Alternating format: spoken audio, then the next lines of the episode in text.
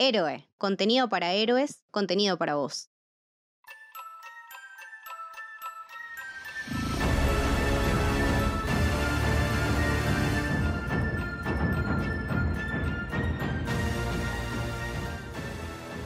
Bienvenidos y bienvenidas al Camino del Héroe.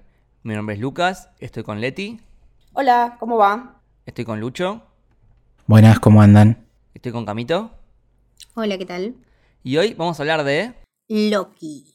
Por fin llegó la serie de un personaje que queremos y amamos tanto como Loki, ¿no? Por fin, es uno de mis personajes preferidos del MCU, así que era una de las series que más esperaba, tengo que decir, más que las otras dos, y no me defraudó para nada, así que estoy muy contenta de que haya llegado. Perfecto. Quiero recordarle a la gente que eh, nosotros ya hemos analizado cada episodio de, de Loki, casi que escena por escena, en nuestro Twitch de Héroe Producciones. Si todavía no nos siguen, recomiendo que ya mismo busquen en Twitch eh, Héroe Producciones, todo junto, y ahí van a tener al menos por 15 días los, los análisis que vamos haciendo, que son bastante largos, pero están muy buenos. Y hoy vamos a hablar de la serie como en general. Como siempre, vamos a empezar eh, contando qué, es lo que sintió cada uno. Así que eh, les quería preguntar, bueno, ¿qué, qué esperaban de la serie? ¿Con qué se encontraron? ¿Si les gustó? ¿Si no les gustó? La verdad que me encantó la serie, me llenó por completo, me parece que nos sorprendió absolutamente, Eh, empezando por el final justamente, lo que plantea es algo que no esperábamos, mientras todas nuestras miradas, una vez visto el calendario de lo que iba a ser eh, la fase 4 de Marvel y sobre todo esa película que simplemente con el nombre nos tiene a todos expectantes, que es Doctor Strange Into the, Into the Multiverse of Madness, decíamos, bueno, la serie de, de Wanda va a ser la que abra el, el multiverso y, y con la que esa llegue las teorías falopas que tanto nos gustan y, y- y soñar con cosas imposibles y abrir la, la baraja a, a cosas infinitas. Pues no, mi ciela, no pasó. No pasó o no fue tan así. Un poquito sí, porque fue una serie súper intimista que acá todos adoramos y, y queremos. Eh, en Falcon y Winter Soldier tampoco encontramos unas referencias tan grandes porque va por otro lado, ¿no? Por, por lo mundano. Hemos visto también Black Widow que nos gustó y es como una película que se queda en el pasado, pero tiene esa escena postcrédito increíble que conecta más justamente con Falcon y Winter Soldier. Y estaba esta serie que era como una incógnita, porque en sus inicios se hablaba de que iba a ser eh, Tom Hiddleston como contando una especie de cuento para chicos con distintas eh, versiones de Loki que interactuaban. Y al final él no solamente la rompe actualmente, sino que se carga el, proyecto como productor de la misma, la protagoniza y la llevó a otro nivel eh, la actuación del personaje. Y en definitiva fue la serie que hizo explotar todas estas teorías falopas que vamos a, a terminar hablando en algún momento en este episodio y que tan felices nos hicieron. Pero no fue lo único. Porque Marvel mantiene algo que es un sello de esta fase 4 y que creo que me gusta, que es, por un lado, ser súper comiquera, más que nunca, y por el otro lado, animarse a hablar de temas súper humanos, súper eh, profundos, ¿no? Como fue en su momento el duelo, el racismo, y en este caso, como es la identidad y el aprender a quererse a uno mismo, básicamente. Entonces, eh, estoy fascinado y enamorado y creo que esta serie fue la primera gran trompada de muchas que va a dar la fase 4. Eh, yo básicamente durante los streams me encontré mucho de acuerdo con lo que era la opinión de Lucas, ¿no? En su momento dijimos, bueno, ¿qué nos esperábamos de Loki? Va, locura, viajes por el tiempo, eh, cosas tipo Doctor Who, no sé qué, que de hecho decíamos que esa era una, una muy buena premisa y bastante entretenida. Y me parece que venía de la mano de estos preconceptos que teníamos o estos conceptos ¿no? que creamos de, de los personajes que nos acompañaron hace tantos años y que me parece que, no quiero decir lo estábamos cosificando a Loki, porque si hay alguien a quien queremos en el MCU es a Loki, pero creo que nunca lo veíamos o no, o no apostábamos mucho a esa posibilidad de él de cambiar ¿no? y de ir más allá, sino que con sus propias herramientas crear un poco más de quilombo y un poco más de bardo. Y llevarlo por este lado de encontrarse y aceptarse y tratar sus problemas y tratar de encontrar una solución y realmente crecer y hacer un cambio es importantísimo. Eh, más allá de que abrimos el multiverso en, la- una serie, en el medio de una serie, en el final de su temporada, de su primera temporada, ahora sabemos que hay una segunda temporada, más allá de todo lo que eso, de todo lo que eso trae, que es, bueno, miles de posibilidades y, una, nueva, una nueva mirada a, a, lo que se viene de Marvel. Creo que la serie en sí se... Mm, de vuelta, ¿no? Como que lo que me pasó con Wanda, se trataba mucho más del personaje en sí de lo que yo misma suponía. Y mm, me invitó en un viaje que no sabía que, íbamos a, llevar para adelante. Eh, me esperaba otra cosa, pero lo que me dio me encantó. Eh, después voy a hablar un poquito más eh, del final y de todo lo que me pareció, pero en general me parece que todo lo que teníamos que conocer de Loki y de sus otras variantes y de sus otros eh, perfiles lo conocimos y los quise a todos y aprendí a, valorarlos a todos por sus cositas distintas. Y de vuelta, ¿no? Te quedas con estos personajes nuevos que querés ver, personajes viejos que cambiaron y una posibilidad, bueno, de un multiverso latente. En, general me pareció muy buena, muy buena. Perfecto. Eh, en mi caso, la serie me gustó muchísimo.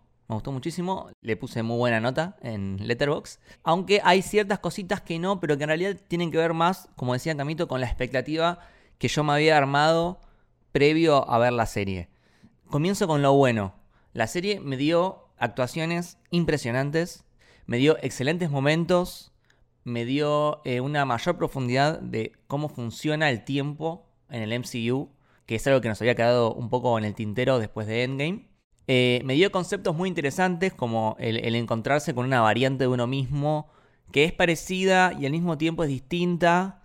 Como fanático de, lo que es el Spider-Verse, obviamente me encantó ver un, Loki verso. Me pareció súper divertido. Después, eh, el concepto de la TVA como eh, esa entidad que lo ve todo y, y, lo regula, como es una especie de el ápice del orden, de la burocracia. El tema del libre albedrío contra el destino. Eh, que también creo que podemos hacer un, subtexto religioso en cuanto a eso, que ya hablaremos más adelante. Me encantó todo lo que es el diseño de producción, esa estética retrofuturista de la TVA, eh, el, castillo hermoso. Eh, me pareció todo muy bien logrado a nivel ambientación, vestuario, escenografía.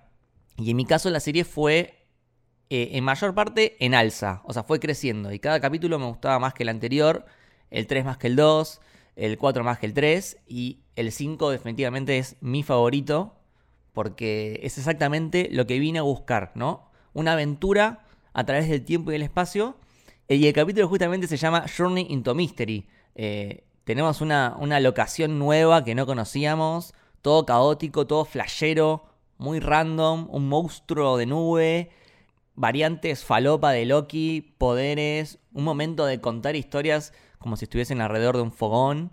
Un cliffhanger, que es cuando se encuentran en el castillo flotando en, más allá del tiempo. Eso me encantó todo, es mi favorito el 5. Y en el capítulo 6, en el último, para mí, en mi opinión, se pincha un poquito porque no sentí la adrenalina que debería sentir siendo un final de temporada. Más allá de que me encantó el personaje que, que introdujeron. Eh, pero eso ya también lo hablaremos después. Eh, y voy a lo que no me gustó tanto de la serie, que como dije antes, no es algo que esté mal de la serie, sino que tiene que ver con lo que me vendieron a través de los trailers o, lo que yo esperaba, ¿no? Porque la verdad que la serie es, hay mucho TVA, mucha conversación, y en el tráiler eh, lo que hicieron fue, por ejemplo, agarrar todo lo contrario, agarraron Loki en una Nueva York destruida, Pompeya, el planeta Lamentis, y se me generó la idea de que la serie iba a ser una serie de viajes en el tiempo donde Loki iba a pasar, por ejemplo, por momentos claves de la historia. Como el de David Cooper. Que se encontraba con Napoleón, Sí, haciendo quilombo, como, o, que explicara de alguna manera alguno de los fenómenos o de las situaciones sociales que llevan al mundo a hacer esto. Tipo, no sé, me lo imaginaba hablando con el chabón que ideó la primera bomba y diciéndole, tipo, sí, vos meté la pólvora acá. Totalmente. Como que esas cosas. Que esté presente en la Revolución Francesa, que se encuentre con Van Gogh, que genere caos, que rompa cosas que genere ramas alternativas, que genere futuros apocalípticos, porque creo que justamente Loki es un agente del caos, más allá de si es bueno o es malo, es caótico. Es que en realidad lo generó. Con el, final es Pasa que, bueno, no, ahora quizás lo veamos en la segunda temporada, sea todo lo que vos estás pidiendo. Exactamente, lo generó a futuro, pero en, esta primera temporada como que me faltó eso. Yo siento que, eh, siendo más el Loki de 2012, que está en el auge de, de su picantez, teniendo el recurso de los viajes en el tiempo y los multiversos, y que teníamos también al creador de, Rick and Morty con todo lo que eso conlleva, ¿no? Porque Rick and Morty es flashera, es, es, una cosa medio demente, medio ridícula a veces. Eh, esperaba algo más explosivo, aventurero, que cada capítulo sea como la aventura de la semana. Y la verdad que la serie terminó siendo mucho más tranqui de lo que yo esperaba por lo que me habían vendido en los trailers, que es algo que puede ser bueno o malo, o sea, que la serie vaya por un lugar diferente a lo que esperábamos, puede ser algo bueno también. Así que nada, a mí en particular me dio lo que estaba buscando a través del episodio 5 y también algo del episodio 3, porque teníamos ahí como una especie de eh, amenaza, un apocalipsis inminente. Inminente, claro. En conclusión, la serie en general me gustó mucho. Sí, a mí me pasa más o menos lo que a Lucho. Eh, es como que estamos en, dos bandos más o menos similares. Me la imaginaba medio un poco como dice Lucas, pero no me molesta que no haya pasado. Al contrario, me gusta que no vayan para, el lado yo espero que, y que sea inesperado ese camino. Eh, pero también me gusta saber que, que los creadores partieron de la premisa ¿qué hace a Loki ser Loki? Y me parece que lo encontramos. Llegamos a cuál es la esencia de qué es ser Loki a través de los distintos, no solo de nuestro Loki, Loki Prime o Loki TVA, como se le puede llamar como para identificarlo, sino que los demás, pero en nuestro Loki, que es el que conocíamos, su camino de redención, que había tomado un montón de tiempo, que lo hiciera en este periodo tan corto y a raíz de que lo extraen del 2012 y le muestran, mira, a vos te va a pasar ta, ta, ta, ta, y que él viendo todo eso, sin haberlo vivido, ya le alcance para decir, mira, no estaba bien. Yo estaba, la verdad que los débiles eh, creamos ilusiones y mentiras porque no tenemos otra cosa. Y haciendo ese clic, que no es instantáneo, porque él no aprende a confiar de manera instantánea. Su construcción de, amistad con Mobius no es instantánea. Su construcción con Sylvie no es instantánea, más allá de que hay un clic rápido. Pero me parece que, que la serie, como decían ustedes, va de menos a más y nos lleva en un proceso que abre y cierra en esta temporada, que es del Loki del 2012 al Loki que está dispuesto a dejar todo, incluso lo que él siempre creyó que deseaba, que era rulear Asgard, rulear Midgard, eh, lo que carajo fuera que quisiera, porque la persona que él amaba, que no me importa si está bien o mal que sea una variante de sí mismo, no me importa realmente, él aprendió a valorarse a sí mismo, a darse un autoabrazo, un abrazo mariposa, digamos, y a su vez eso por su interacción con otras personas. Con la charla que tiene esa súper profunda con Mobius, y que es también muy de base religiosa, como decía Lucas, pero también con, el, con la conexión que logra con Sylvie, que el hecho de que ellos empaticen, se entiendan y se den la mano genera un evento Nexus de por sí. Creer que vos finalmente podés confiar en alguien, porque a veces no confías ni en vos mismo, y que esa persona te modifique por completo, y que estés dispuesto a darlo todo con tal de que el otro esté bien. En ese sentido, la frase que me quedó mucho del último episodio dice, a mí no me importa un carajo más que vos estés bien. O sea, no me importan todos los reinos, no me importa todo el poder que me está ofreciendo Miss Minutes con tal de que nos hagamos cargo de la TVA porque Kang o como sea, vamos a decirle Kang. Vamos a decirle Kang, vamos a decirle Kang, aunque no haya dicho que era Kang. Claro, He Who Remains.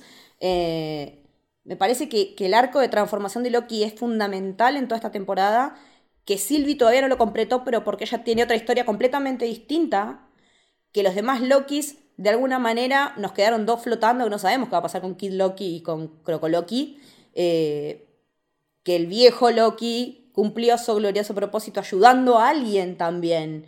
O sea, eh, ¿qué hace un Loki? Ser Loki es ser agente del caos, pero por lo visto también es la capacidad de transformación, no solo para con sí mismo, sino para con otros y dejarse afectar. Que el aprendizaje que hace un Loki lo hace un Loki. ¿No? Creo que viene por ese lado y eso es lo que más rescato de la serie. Totalmente. Eh, creo que la apertura del multiverso, más allá de toda la potencialidad y toda la diversión que puede salir de ahí, creo que queda, en mi opinión, anecdótico en comparación con el excelente, impecable desarrollo de personaje sobre todo de Loki, del personaje de Loki, que creo que tiene un arco muy, muy bueno. Y justamente es, es, creo que es un agente del cambio, ¿no? Porque Sylvie lo que hacía era despertar a las personas. Y, Loki lo que hace es eh, cambiar su, aspecto, secarse, cambiarse de ropa, hacer ilusiones. Son como transformaciones. Eh, y es lo que justamente lo que pasó. agarraron la TVA que es Lo más inamovible. la estabilidad, la regulación, el orden asfixiante y la derrumbaron y crearon caos. Y hay que ver qué viene de ese multiverso, porque si bien ese multiverso, como lo dice Kang, puede ser una amenaza terrible, también puede ser que vengan cosas buenas de ese multiverso. Ojo. Claro. Es que ahí está la cosa. Me parece que lo que se viene ahora es lo mejor. Y quedamos expectantes de lo que va a venir en la segunda temporada. Cerró muy, en mi opinión, muy cortante, como que quedé como, ah, necesito la segunda temporada ya. Eso es televisión bien hecha.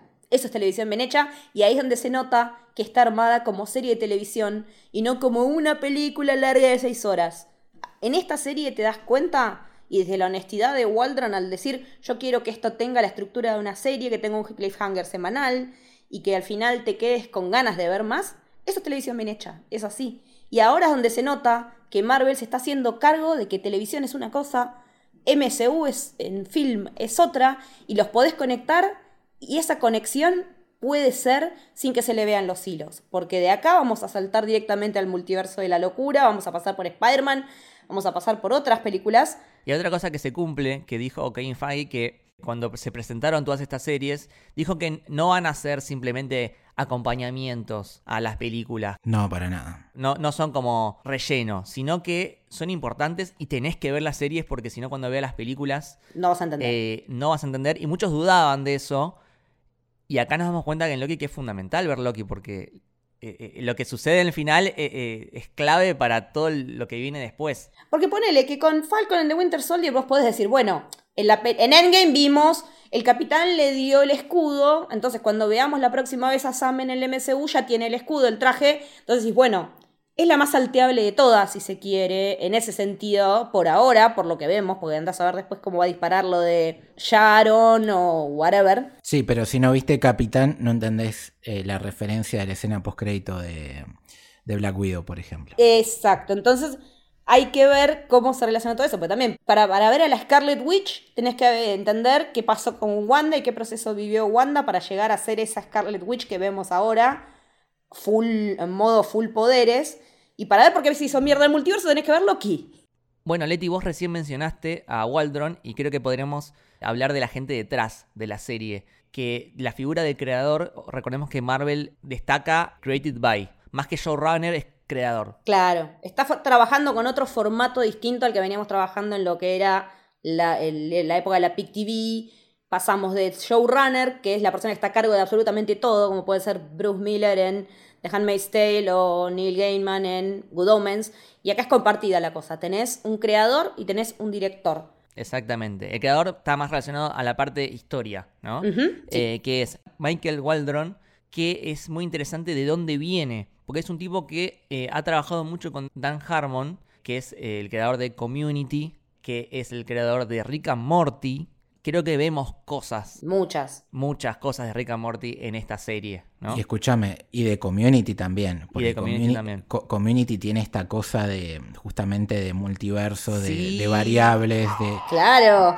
De variantes, de variables y de variantes. Sí, y, y, y Rick and Morty tiene por, por su lado, me parece, todo este speech, esos larguísimos speech de, de Rick medio en pedo, que vos no entendés absolutamente nada. Sí, muchos Ricks, el concilio de Ricks.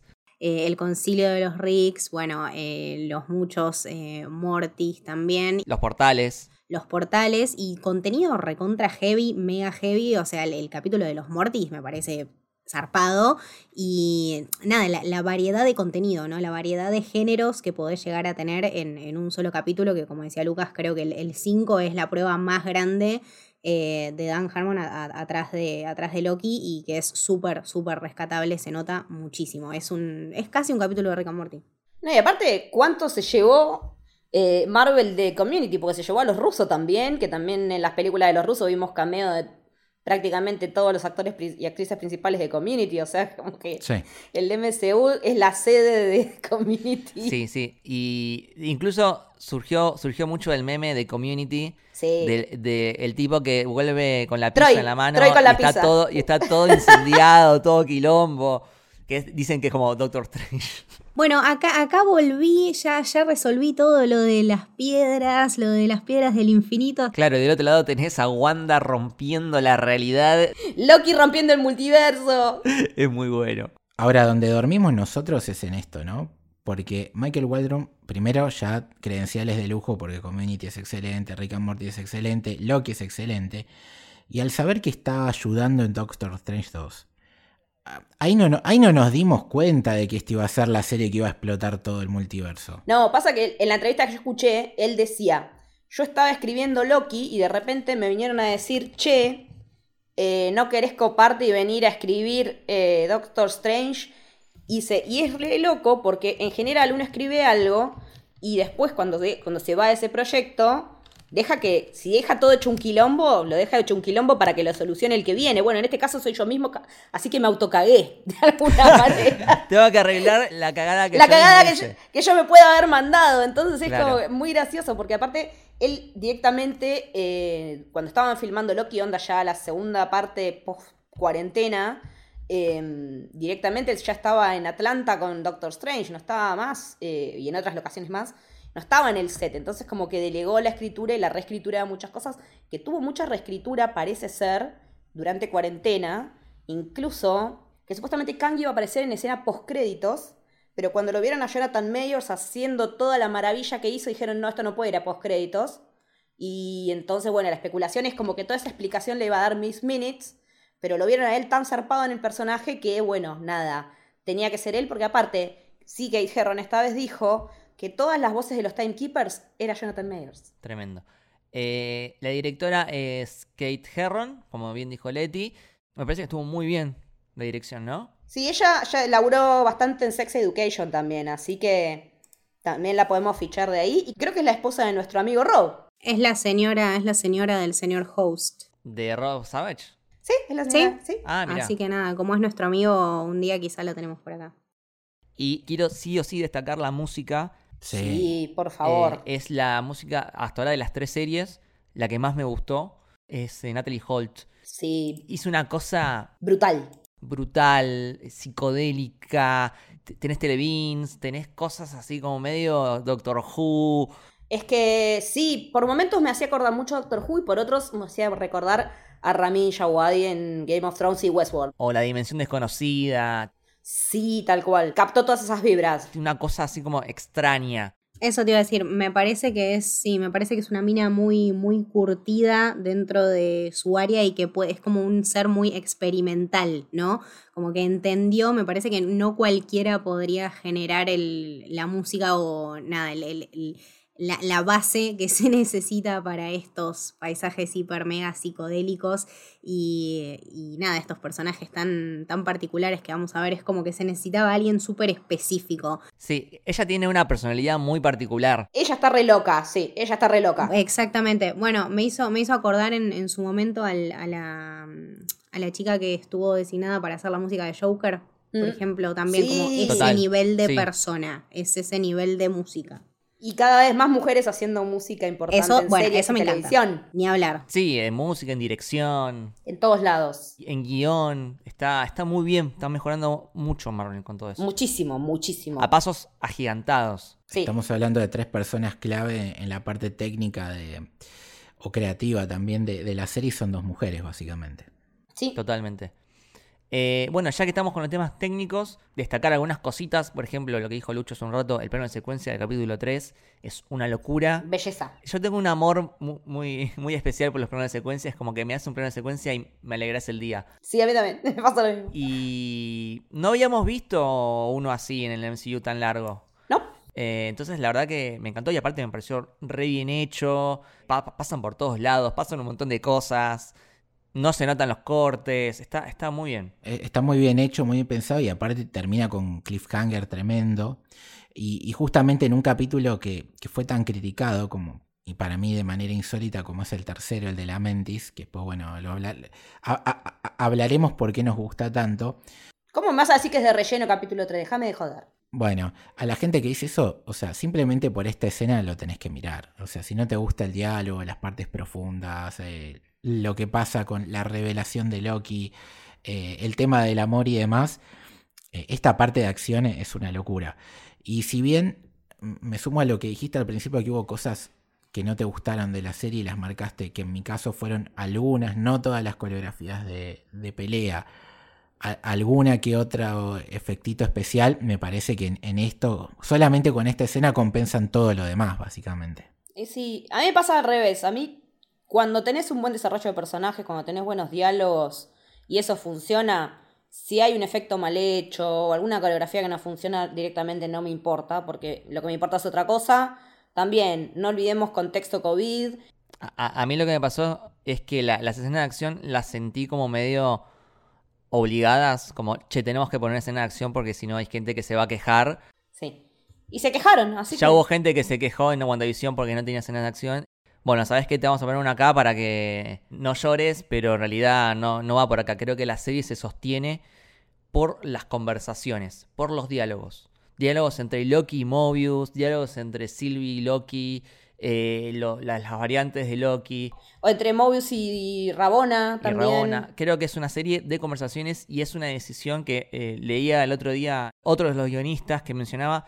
Nosotros decidimos que la serie sea una serie de conversaciones. Exacto, es una decisión pensada. Es una decisión. A la audiencia le puede gustar o no que haya más o menos conversaciones, pero e, es una decisión. Esta serie son las interacciones, esta serie son los personajes, esta serie son las relaciones. Sí, es diálogo como construcción de trama. El episodio 3, yo sé que es muy distinto, pero es una peli de, Before Sunrise. Es que, es que estaba, esa es una de los orígenes, una de las inspiraciones para ese episodio. Era, episodio 3 es una conversación larga entre Loki y Sylvie. Charla y viaje en tren. Y está buenísimo. Sí, porque sin, esas sin esa conversación no pasa todo lo que va a pasar después. No llegamos a que el momento de decisión, bueno, nos hacemos cargo de la TVA o hacemos explotar todo el multiverso a la mierda, tenga el peso que tiene. Si tiene el peso que tiene y el beso traicionero nos duele, es porque tuvimos toda esa conversación antes. Y la, y la posterior eh, con, la, con la capita verde, o sea, es todo, todo lo que revienta no tiene el mismo peso narrativo y el mismo peso emocional sin todo ese vaca atrás. Por eso es que es tan importante la conversación en sí en Loki es una parte sumamente esencial. De hecho, bueno, el último, el último capítulo tenemos veintipico de minutos. 22, dijo eh, Lucas. Que son más manteniendo una conversación. Entonces, eh, si bien hay veces donde, por ejemplo, en el capítulo 3 me parece que es un recurso sumamente válido y sumamente aceptable y, que salió a la perfección como se utilizó, puede haber otros capítulos donde quizás se extiende un poco, pero más allá de eso, eh, nada, en las partes en las que se utilizó bien, realmente tuvo un peso y tuvo eh, ese, no sé, ese drive que necesitábamos para llegar a amar o, o detestar a un personaje como en este caso termina siendo Sylvie. Claro. Y si tanto estamos hablando un poco de, lo que es la capacidad de diálogo, me parece que hay que destacar a Tom Hiddleston porque llevó la, la actuación a otro nivel, no solamente por cómo creció el personaje a nivel argumental, sino por cómo eh, te hace sentir las emociones, ¿no? Eh, e-, esas primeras escenas en el capítulo 1, cuando él, que es el Loki del 2012, revive lo que le pasó a nuestro Loki, ¿no? la muerte del padre, enterárselo de la madre, eh, el cariño del hermano, la pérdida de Asgard, el tener que sacrificarse por un bien común y cómo lo afecta, ¿no? Como si realmente lo, estuviera viviendo en ese momento, me parece impresionante. Creo que en el capítulo 1, cuando se derrumba Loki y teniendo la posibilidad de escapar o qué sé yo, decide tirarse en el piso a llorar, es tremenda la, expresión en la cara de Tom Hiddleston, esa interacción con Mobius, que Mobius básicamente le pega un cachetazo eh, diciendo, bueno, pero vos ¿Qué querés? ¿Vos por qué lastimas a la gente? ¿Qué buscas? ¿Cuál es tu motivación? Y el chabón se queda procesando y, se da cuenta de quién verdaderamente es, ¿no? Por más de que le duela, empieza a aceptar sus defectos. Es tremendo. Y después al final, en el capítulo 6, cuando se abre totalmente con Sylvie, que lo vemos llorar, y después encima es traicionado, y, cuando le quiere hablar, al final, al final de la serie, cuando le quiere hablar a Mobius de lo que está pasando, tiene la voz la voz totalmente rota, se nota... Está quebrado. tiene la, voz quebrada, eh, como que ya no da más, está totalmente Al borde. desesperanzado, al borde. Y eso es, no sé, digno de premio para mí. A mí, lo, a, lo que, a lo que directamente me lleva y que de hecho eh, lo habíamos hablado cuando empezábamos a hacer los streams, eh, cuando ¿no? delirábamos sobre nuestras expectativas y las influencias y después de ver el primer capítulo, Leti había mencionado este paralelismo entre un personaje como Loki y un personaje como el de John Hamm en Mad Men, ¿no? Don Draper, esta persona que está constantemente eh, deprimida en busca de un cambio, que literalmente tiene el mundo a sus pies y sin embargo no es feliz. Eh, estas, estas interacciones que él tiene consigo mismo y de dudarse todo el tiempo y de cuestionarse y de no confiar en absolutamente nadie y de ser una persona tan cerrada, eh, es básicamente el camino que vemos que hace Don Draper en, todo lo que es Mad Men, ¿no? O sea, esto de abrirse, confiar, querer, esperar lo inesperado, eh, buscar apoyo, Em, aceptar tu propia identidad. Aceptar tu propia identidad, que es básicamente la lucha de Loki y la lucha de Don Draper al mismo tiempo. Y también tienen estos rangos actorales y estos momentos, estas situaciones eh, en las que reaccionan de la misma manera. Y bueno, los dos son actorazos tremendos que manejan tanto comedia como drama en el mismo episodio y todo puede ser súper armónico. Em, yo lo dije varias veces en los streams, para mí esto es lo más cerca que voy a tener de ver a Tom Hiddleston como si fuese en un teatro. Para mí esto fue una actuación teatral, no, no fue una, un actor de serie. Esto para mí es un actor literalmente hecho y derecho, profesional. Me siento un viejo que decía tipo, bueno, actores eran los de antes, bueno, actores tipo, esto chicos, Tom Hiddleston, se los presento. Es que en realidad está buenísimo también, eh, porque como que él dio charlas sobre Loki a toda la gente que trabajó en la serie. Como que impartió masterclass, porque sabe el personaje de pe a pa, lo hizo propio, dijo el otro día que él va a ser de Loki hasta que lo dejen, porque si es por él lo va a interpretar hasta que se muera, hasta que sea un viejo. Y después de la serie lo, reafirmó. Sí, sí, por eso es... Dijo, hasta que me aguanten los fans, dijo. Claro, y te vamos a bancar siempre, porque a ver, eh, yo, yo quiero ver más de esto, yo quiero ver más tipos sensibles que lloran, deconstruyéndose animándose a buscar quiénes son, a expresar lo que sienten. Y ahí te das cuenta, de, como, leen una, como escuchaba en un análisis el otro día, de lo que es la mirada femenina al momento de construir personajes masculinos. ¿Qué consideramos atractivo en las mujeres para ver en un tipo? Y a mí me parte más ver a un tipo así sensible llorando que un tipo como Chris Hemsworth con el brazo reventado, todo zarpado. Igual Chris Hemsworth también ha llorado, ¿eh? Pero bueno, es que cuando nos llega más, a mí cuando me llegó más Thor, cuando estaba roto, hecho mierda, gordo y deprimido. Y porque lo sentís más cercano. Claro, es que eso es más real. Tengamos en cuenta que son dioses, porque Thor y Loki son dioses. Son dioses rotos. Pero tienen un desarrollo humano. Igualmente, una cosa, si bien vos podés mirar el primer capítulo y el último y ver el crecimiento del personaje a nivel humano y a nivel actoral a través del actor. Solamente con el primer capítulo, cómo arranca la actitud patotera de Loki y cómo termina después cuando le hacen ver esas imágenes en el holo, solamente con eso te alcanza para entender la calidad actoral que tiene este tipo y el registro que maneja solamente en, ¿cuánto? 20 minutos. Sí, y aparte lo que me pasó a mí es que yo me creí ese, ese crecimiento y me parece que acá todos aceptamos ese, esa evolución que la tuvo básicamente en un capítulo, porque está bien construido. Porque hay veces que a mí no me gusta mucho cuando un personaje cambia de personalidad tan rápido, porque no me la creo. Por ejemplo, no sé, en Batman vs. Superman, que Batman odia a, a, Superman y lo quiere asesinar y a los cinco minutos son mejores amigos. No me, no me lo creo, al menos yo, como que fue muy, muy rápido. Y en este caso, si bien crece un montón de personaje en un solo capítulo, se le dedican cuarenta y pico de minutos y un montón de situaciones que son lógicas. Porque tenés un background, Lucas. El, problema de, Batman y Superman es que vos no conocías al Batman de Affleck y casi no conocías al Superman eh, de Javier. Entonces, eh, por eso también falló. Más allá del guion y todo lo que uno le pueda criticar, la falta de background es clave. El contexto te determina un montón de situaciones. Y hay un montón de situaciones que están muy bien entrelazadas. Yo creo que el primer episodio, si bien quizás es el que más olvidamos o, el más lejano, creo que es la piedra fundamental de la serie, porque es en lo que se sostiene ese crecimiento de Loki, ¿no? Es lo que rompe la imagen que Loki tenía de sí mismo. Se encuentra con las gemas, que, es que para nosotros eran como un objeto poderosísimo. Se encuentra que son pisapapeles. Se encuentra que hay una entidad que es mega grosa, súper poderosa, y es una oficina aburridísima, y el chabón se plantea, porque el chabón también quiere ser poderoso, el chabón quiere ser lo que gobierne todo, y se da cuenta que quien gobierna todo es, es una poronga. Y las conversaciones con Mobius también son claves. Y todo lo que ve, como dijo Lucho hace un rato, todo lo que ve en el holoproyector son los momentos clave de su vida que lo definen. Y al verlos, es como que vuelve a pasar por ellos. Y termina siendo un Loki igual o mejor que el de 2018. Y te lo crees.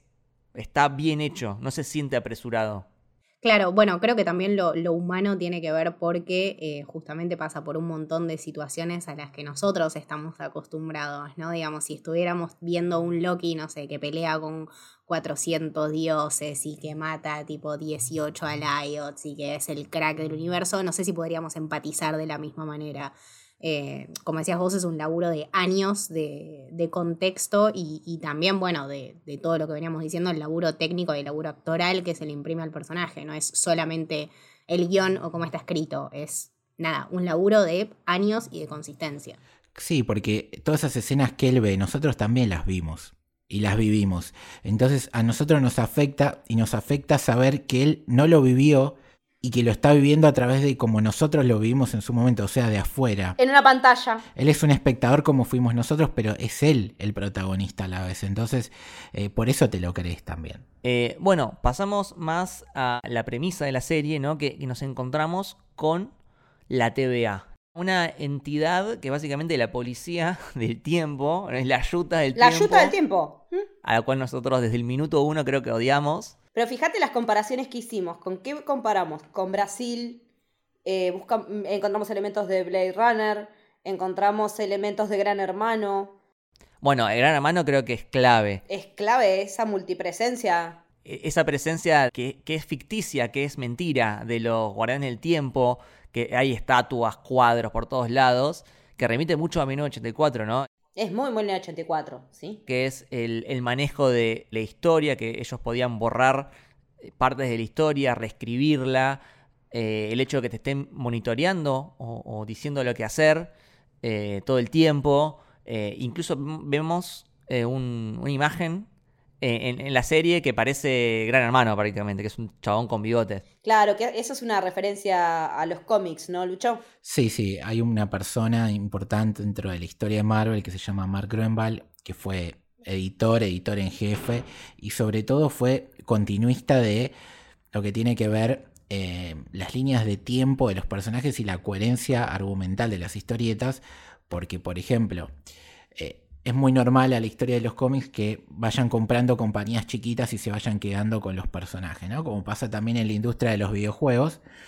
Y entonces cuando vos de golpe metés un personaje que pertenecía a una compañía más chiquita dentro de tus historias, significa un montón de revolución, tanto dentro del mini mundo de ese personaje que vos trajiste como del que ya era tuyo.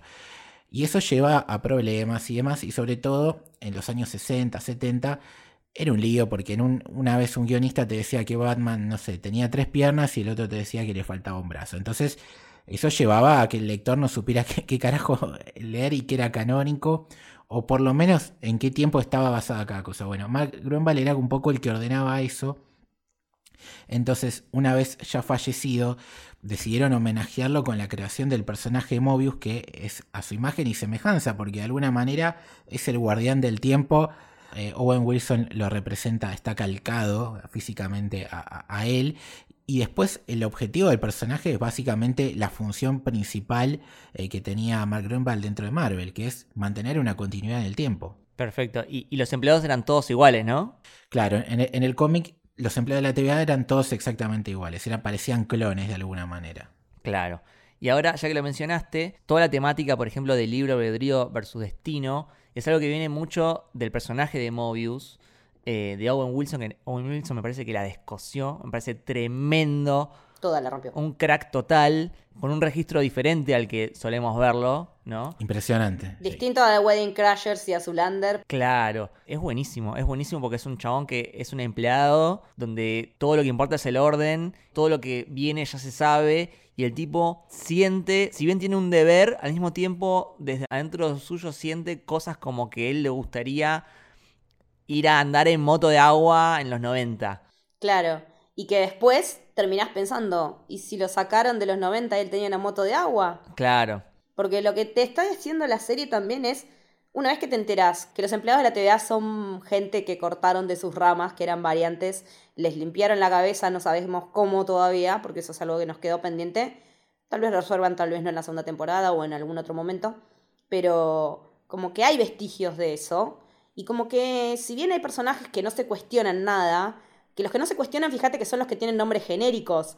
B15, C20. Son números, claro. Claro, son números. No son todos iguales de cara, pero son números que te los podés confundir. Y Mobius es una palabra que tiene que ver con el tiempo. Me acuerdo que en Dark la vimos. Es el... La cinta de Mobius. Es la cinta de Mobius. La vimos en Endgame cuando Tony llega a descifrar cómo hacer para, para viajar en el tiempo a través del mundo, que por resulta ser el viaje por el mundo cuántico.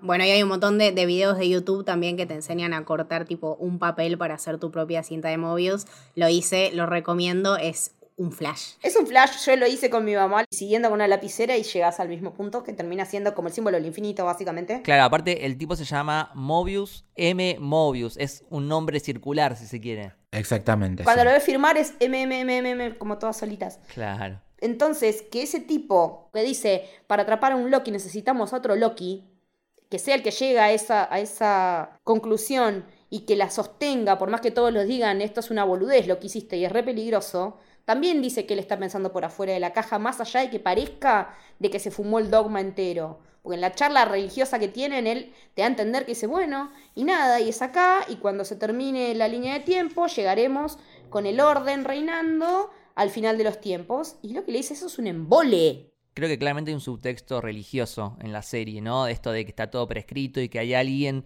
supervisando todo y que nos ve siempre. Obviamente el destino contra el libre albedrío. Y bueno, las estatuas, el, el, dogma. De hecho, Rabona dice la palabra dogma.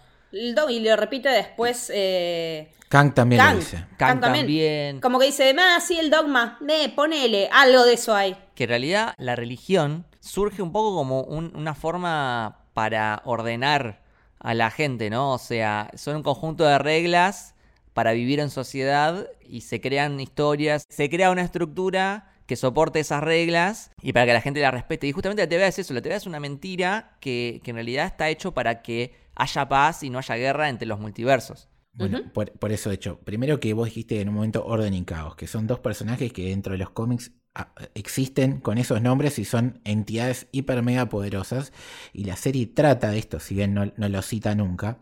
Y cuando hablamos de esta comparación con, con la religión, en el primer capítulo, cuando aparece, eh, sin aparecer Lady Loki, ¿no? que le entrega los caramelos al nene, te la describen como un demonio. Es decir, Loki, que es el agente del caos y que viene a romper con la TVA y el orden, es el, el demonio para la religión.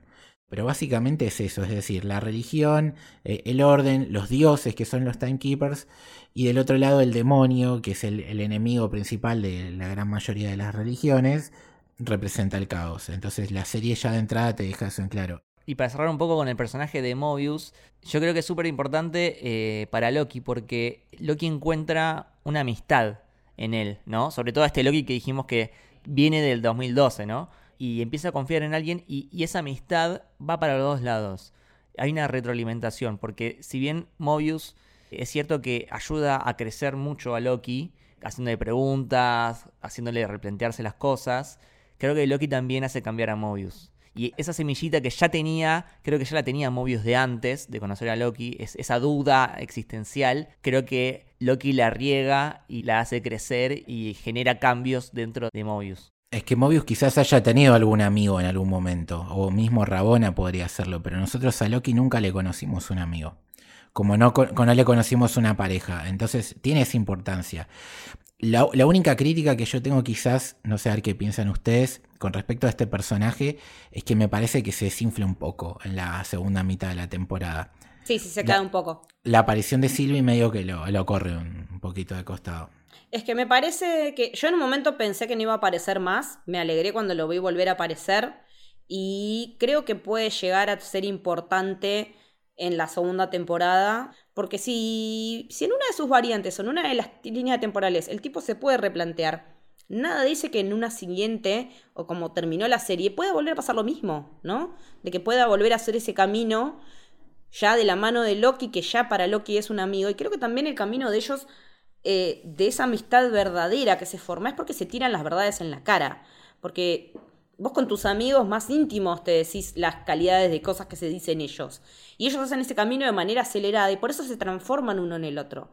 Desde la parte técnica, cuando, cuando analizás guion, lo importante es que los personajes hagan un camino y se transformen. Y los dos se vieron transformados por esa relación que los une y por esa confianza de darse un abrazo y no esperar el, el, espadazo por la espalda, no esperar el cuchillo por la espalda, sino que, que Loki lo abrace honestamente y, y, Mobius también a él, más allá de que le haga el chiste, yo, vos sos mi preferida, le diga a Sylvie.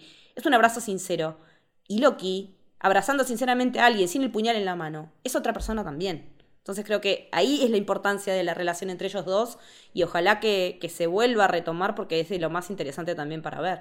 Y, un detalle que a mí me encanta, que por ahí pasa un poco de largo, pero para mí es re importante, el tema de esto, estas marquitas circulares de, que deja el vaso, que él en el capítulo creo que es en el segundo, él va al despacho de Rabona y Rabona le dice, che, no, no me dejes las marquitas, usa posavasos y él ve que ya había de antes y él dice, pero yo no me acuerdo de haber hecho esto, esto lo hizo alguien más. ¿No tendrás vos otro analista por ahí? Y Raúl se hace la boluda y después vemos que hay, al final vemos que hay un reseteo de la, de la TVA. Entonces yo me pregunto si esos, esos circulitos no los dejó el mismo Mobius en una iteración anterior y claramente él no se acuerda, pero son de él. ¿Y por qué lo habrán reseteado también? ¿Y cuántas veces lo habrán reseteado? Claro, ¿cómo funciona? Eso no queda claro cómo funciona ese reseteo. Y por ahí esta tendencia que tiene él a, dudar ya le ha pasado y no fue a través de Loki que dudó. Y, el problema fue, o sea, terminó igual, ¿no? La, la TVA reseteándose, e incluso quizás la, misma Rabona haya terminado eh, siendo parte de esa rebelión de alguna manera.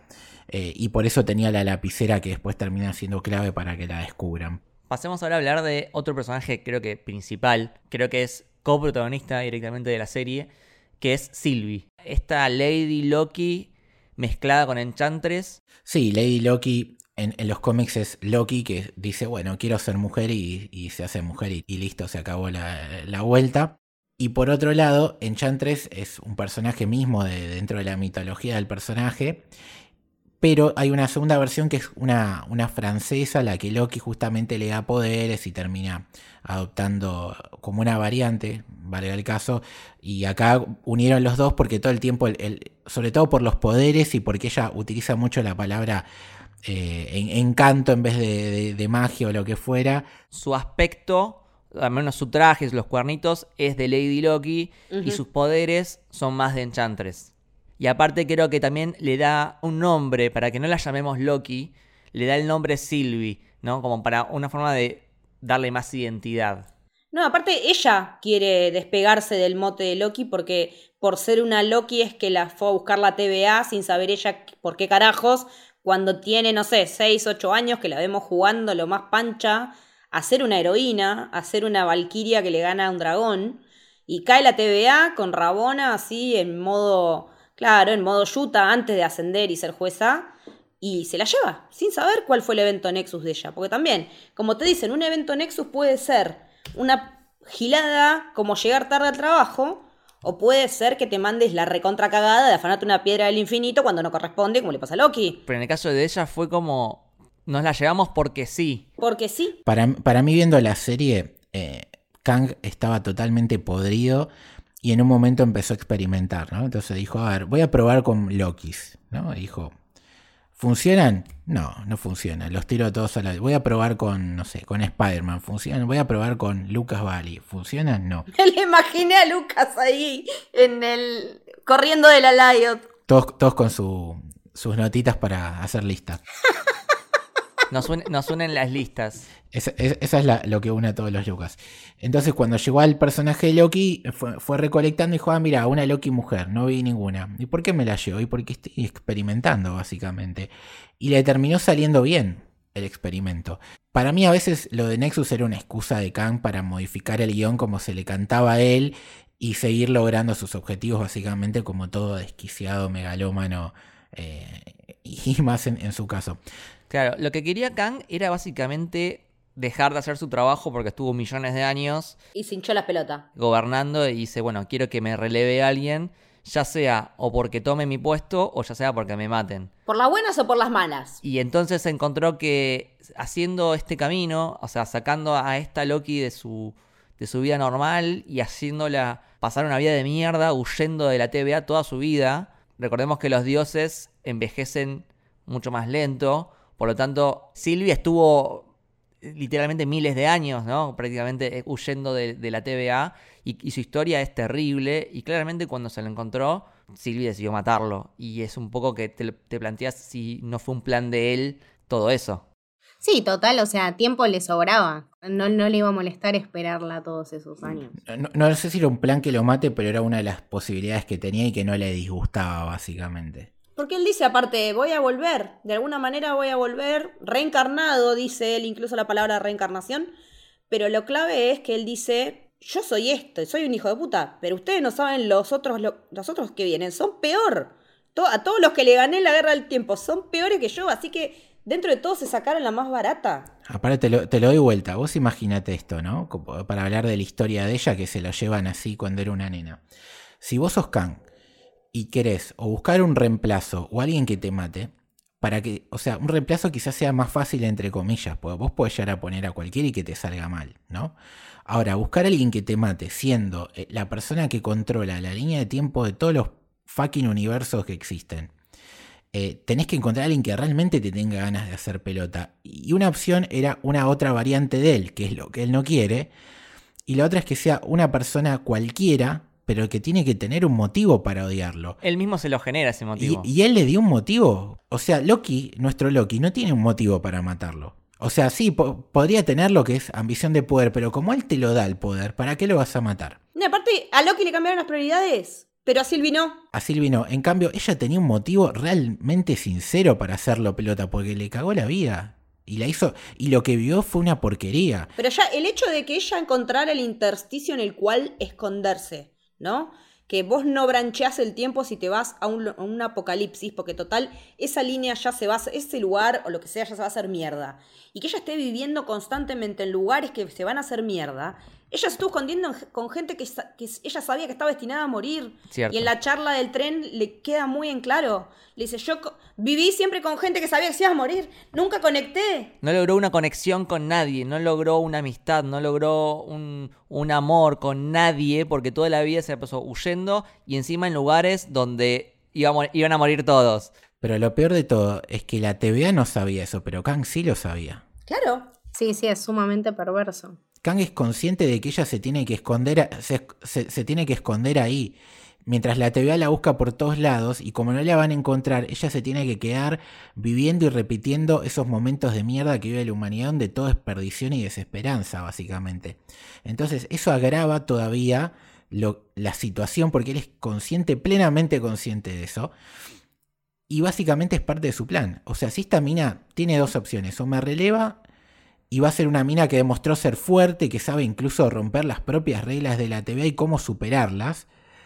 Y lo hará junto a este otro Loki que tiene ambición de poder, pero que sea humanizado y que se preocupa por el otro y demás, y que, y que me tiene miedo, y que tiene miedo a un lugar donde las gemas de la. las gemas no funcionan y no tienen un fucking valor. Pero si esos tipos no, no lo quieren aceptar, esta tipa me va a hacer pelota. Entonces voy a terminar ganando igual. Es un win-win. Es un win-win para él. Por eso es- el tipo, el tipo es un genio rotundo. Que nos caiga mal y que sea un hijo de puta es otro tema. No, eso, no, que nos caiga mal, es un hijo de puta, es mérito de que está muy bien escrito y de Jonathan Mayer con la actuación zarpada que nos dio. Qué buena actuación, qué carisma, qué, qué movimientos corporales, qué puesta en escena. En un rato ya nos dio, nos generó todo eso el chabón. Sentado atrás de un escritorio, comiendo una manzana, recreando esas figuritas como de plomo con las que te cuenta la historia de la guerra del tiempo que tuvo, guerra del tiempo a través de Doctor Who, ¿no? Eh, pero es imposible, o sea, esta serie es mejor Doctor Who de lo que estamos viendo en los últimos cinco años, o sea, ¿Querés, Leti? Eh, por ahí hay gente que no tiene idea. ¿Qué es Doctor Who? Así como muy brevemente. ¿Qué es Doctor Who? ¿De qué Doctor trata? Who 101 en dos minutos. Doctor Who es la historia de un alien que vive en el planeta Gallifrey, que se rompe las pelotas de aburrimiento y agarra una nave, porque es un señor del tiempo y pueden viajar por el tiempo y el espacio con sus naves, y decide salir a viajar. Y la nave es una cabina telefónica. Se le traba en forma de caseta telefónica inglesa de los años 60, por decirlo de alguna manera y fácil. Entonces va viajando por el tiempo y el espacio teniendo aventuras. Resulta que le copan los humanos y le gusta la manera que tenemos de ser de intensos, porque tenemos vidas cortas, porque los Time Lords viven también muchísimos, muchísimos años. O sea, cuando conocemos al doctor en 2005, que es cuando resetea más o menos la serie, tiene 900 y pega onda con los humanos y va viviendo este tipo de aventuras. Va un planeta o va al pasado, se encuentra con Van Gogh, con Shakespeare, con, no sé, con Madame de Pompadour, o se va al día que la Tierra va a reventar y se va a explotar, y eso se ve como un espectáculo para la gente de todos otros planetas y saber qué va a pasar. Entonces Doctor Who lo que tiene es eso, viajes a través del tiempo y el espacio, generalmente son autocontenidos, pero después en, Modern Who, que es todo lo que empezó en 2005, tenés arcos de, temporada, de personajes. Siempre en pareja. Siempre es el Doctor con uno, dos o más acompañantes que suelen ser humanos y que le hacen de partenersis, como que también lo equilibran, porque el Doctor, al ser una persona tan poderosa, se puede ir bien a la mierda, y los humanos como que lo mantienen a raya, los compañeros como que los mantienen a raya. Entonces, la opción que tiene Doctor Who para renovarse y no cancelarla cuando se va el primer actor que hace Doctor es, bueno, inventemos la regeneración. ¿Qué quiere decir? En vez de morir, se transforma en otra persona física con otros rasgos de, característica de personalidad. Una variante. Claro, pero eh, mantiene los recuerdos, pero es otra persona. Entonces, básicamente puede ser como que estamos hablando de variantes, pero en este caso tiene las mismas vivencias solamente que cambia el cuerpo y con eso también puedes seguir la serie hasta que se te antoje el orto. Pero lo, cierto Doctor Who es eso, lo interesante es, la raza se llama Señores del Tiempo, Time Lords, y que pueden eh, influir con su poder sobre otras eh, civilizaciones mucho menos avanzadas que ellos y con lo que eso conlleva, ¿no? De, de, tener más poder que otro y creerte que podés manipularlos y en realidad no. Y que tampoco puede meterse mucho a modificar el tiempo, no es que puede ir... No, no puedes ir y matar a Hitler. No puedes matar a Hitler. Hay un episodio que se llama literalmente Vamos a matar a Hitler. Hay cosas que no puedes hacer porque Doctor Who tiene una regla autoimpuesta que se llama hay puntos fijos en la historia. Hay cosas con las que vos no te podés meter. Y aunque parezca a veces que eso va a cambiar, realmente no puede cambiar. Porque eso ya está y tiene que pasar así. Porque la sagrada línea sí lo quiso, como diría Miss Minutes. Exactamente, pero de hecho en Doctor Who también vemos una sagrada línea dentro de la TARDIS en un punto, la línea del doctor, la línea de su vida, y vemos qué pasa cuando se juntan o cuando colapsan, eh, o incluso cuando en la película se encuentra más de una versión del doctor, ¿no? En, la película del 50 aniversario. Básicamente eso es Doctor Who. Y lo importante que quería mencionar es que, bueno, nosotros en Héroe tenemos un podcast que se llama Por el Largo Camino, dedicado a Doctor Who, con Letty Juli. Y otra cosa que quería decir es que, bueno, la comunidad de Doctor Who es muy linda y siendo una serie que es un poco complicada para entrar porque tenés eh, Classic Who, Modern Who, es muy largo, son un montón de temporadas, son diferentes actores, es una comunidad muy atenta a, ayudarte a, entrar y recomendarte, mirate este episodio específico porque podés ver, si querés, podés ver episodios sueltos. Podés ver episodios sueltos. De hecho, yo, yo entré porque los chicos me hicieron ver el episodio de Vincent Van Gogh y me encantó. Entonces, Quería decirle que si tienen alguna duda o quieren entrar en ese mundo, mándenle un mensaje a Leti o a Juli, que ellos lo van a ayudar eh, seguro. Y mismo en nuestro club de libro en el Discord tenemos gente que, sabe un montón, que le gusta. Tenemos a Diego, tenemos a Karina. Eh, así que nada, o sea, no van a estar solos si quieren meterse en ese mundo. No, es una falopa a las que estamos muy contentos de bienvenir más gente cada, cada oportunidad. Así que también en el Discord hacemos watch parties de episodio de Doctor Who, justamente de entrada. Eh, bien, y siguiendo con Sylvie, creo que eh, su historia la conocemos más que nada a través de las conversaciones que va teniendo con nuestro Loki, ¿no? Y yo quiero destacar dos, sobre todo, una en el tren, donde, por ejemplo, se confirma que Loki es bisexual. Me parece que algo re importante en el MCU. Sí por primera vez tenemos un personaje protagonista, no secundario, no terciario, un protagonista que se confirma dentro de la comunidad LGBT y de una manera que está buenísima porque es súper natural y es, el primero, después de 10 años es el primero. Sí, porque, porque con Valkyria nos animaron, lo iban a hacer y nos animaron, pero por fin llegó y nada, es canon. Loki en los cómics también. Bueno, es muy lindo una entrevista que le hicieron a Victoria Alonso, argentina, la vicepresidenta de Marvel Studios, que le preguntaron algo así como, eh, pero ¿cómo hicieron para tomar la decisión de que Loki sea bisexual? Como si fuese algo re grave. Y la respuesta de Victoria es fantástica, porque ella dice, nosotros no tomamos ninguna decisión, porque el personaje ya es así. En los cómics, Loki ya es bisexual. Nosotros lo que hicimos fue trasladarlo simplemente a la pantalla. No tuvimos que decidir nada. Él ya es así. E incluso Tom Hiddleston reveló en una entrevista que él ya desde el minuto cero, desde que interpretó a Loki por primera vez en la película de Thor, él ya lo hizo teniendo en cuenta que el personaje era bisexual. Y aparte, siguiendo con... No es un personaje solo, porque siguiendo esta idea de las variantes y teniendo a la Sylvie también, eh, uno puede llegar a la conclusión de que ser parte de ser un Loki es ser bisexual, básicamente. No, es uno, sino son infinitos. Y cada Loki es eso también. Entonces, eso está bueno porque hemos visto muy diferentes Lokis también. Entonces, te marca eh, no solamente las distintas personalidades de un mismo personaje, sino es una forma de decirte de que todas las personas pueden ser así que es normal y, la persona que tenés al lado puede serlo y no decirlo porque esa es otra, ¿no? Pensar que todo el mundo es heterosexual o asumirlo es un error. Entonces la serie te muestra a Kid Loki y quizás sea bisexual, te muestra al cocodrilo Loki y quizás sea bisexual y, es lo más normal del mundo básicamente. Sí.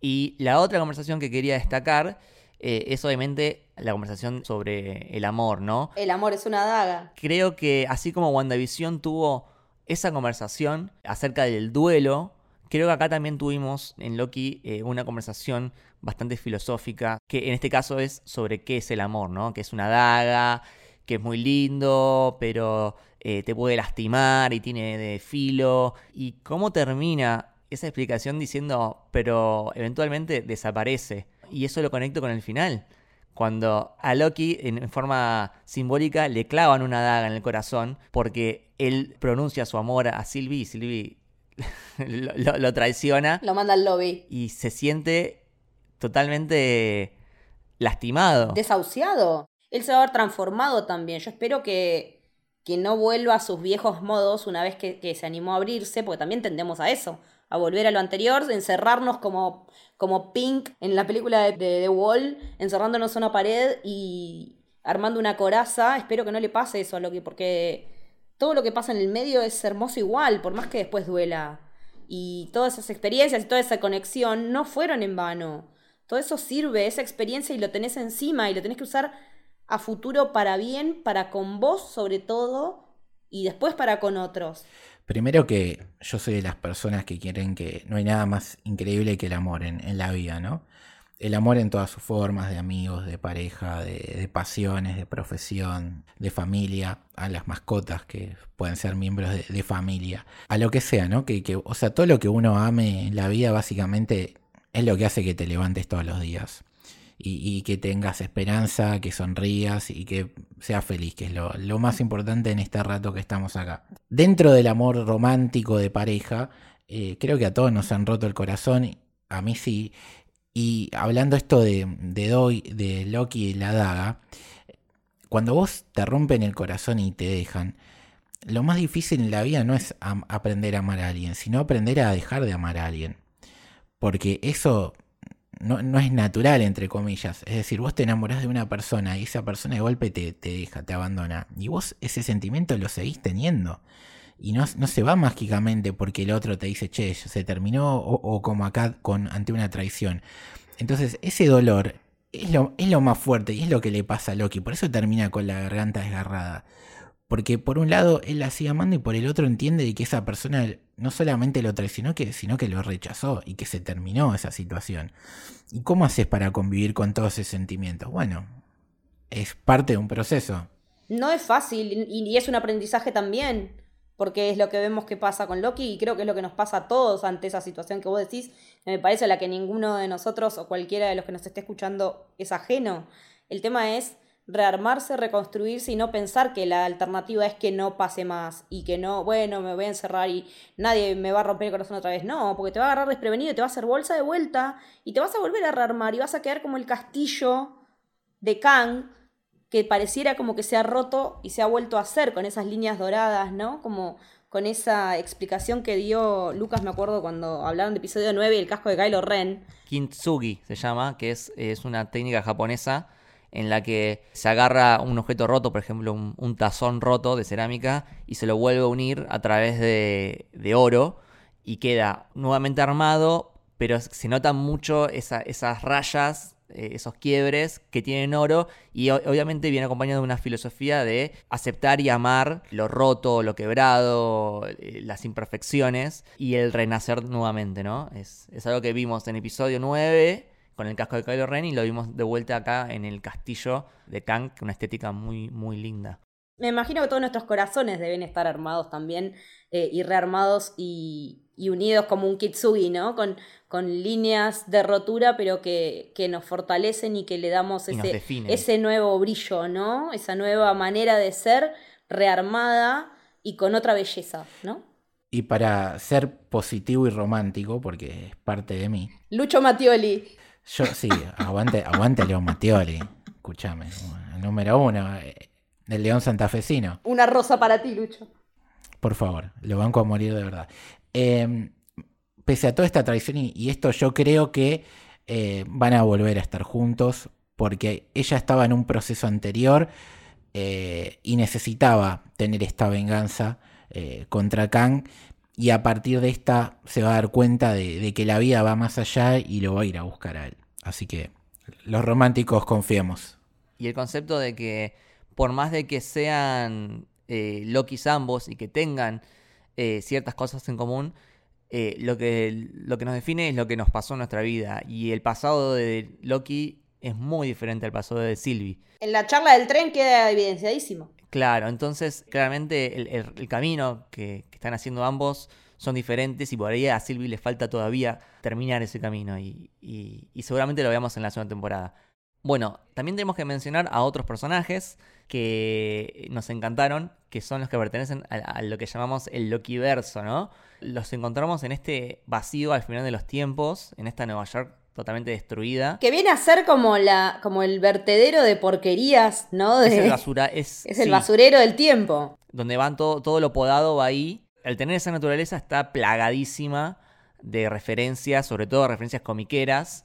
Eh, tenemos el helicóptero de Thanos, hay un escudo gigante, está el casco gigante de Yellow Jacket. Está el, el avión estrellado del Capitán América. También tenemos a Throg, que es una Throg. versión comiquera de, de Thor hecho rana, que lo vemos en un frasquito, es muy divertido. Tengo entendido que el sonido para la rana lo hizo Hemsworth. Lo hizo Hemsworth, sí. No, me vuelvo Loki, me vuelvo Loki. Y tenemos también, por ejemplo, un detallito que es eh, este barco, que es el USS Eldridge, que está relacionado con, con una teoría conspirativa, Sí, del experimento Filadelfia.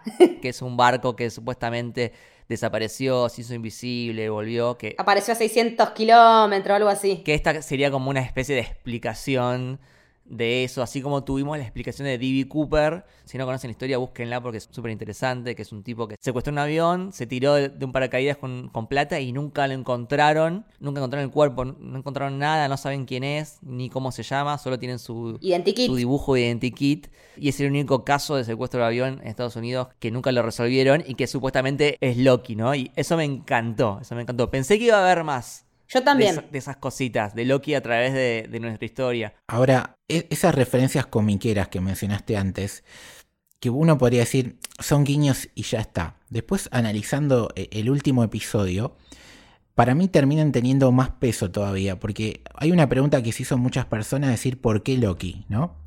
¿Por qué elige Loki y no otro, otra persona?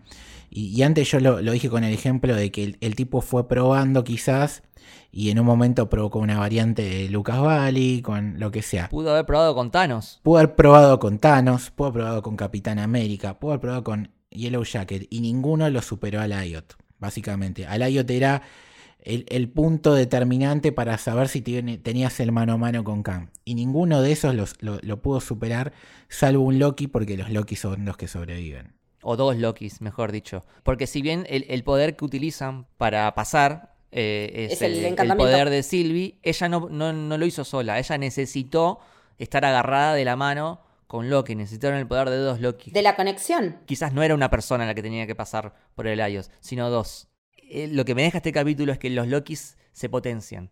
Porque tenemos un Loki, por ejemplo, que es el Loki presidente, que pensábamos que iba a haber una trama toda compleja de eso, en realidad era como un chistecito. Era un guiño, era un guiño al cómic en realidad. Y esa pelea que se da ahí, te das cuenta que cuando los Loki se pelean entre sí, no, no sale nada. No llegan a nada. Ahora, cuando los Lokis cooperan, es cuando realmente alcanzan su máximo potencial, porque tenemos, hay que mencionarlo, al Classic Loki. El enorme, el gigante, Me pongo de pie. señor. Richard E. Aplausos. Grant. No somos dignos. La felicidad que tiene ese hombre de haber hecho de Loki yo no les puedo explicar. Estaba escuchando una entrevista en la que decía, yo quería el traje y quería que tuviera los abdominales y los músculos marcados y no se los pusieron, pero bueno, no importa, yo quería estar full cómic, pero el placer de revolear la capa, no saben lo bien que me hizo sentir.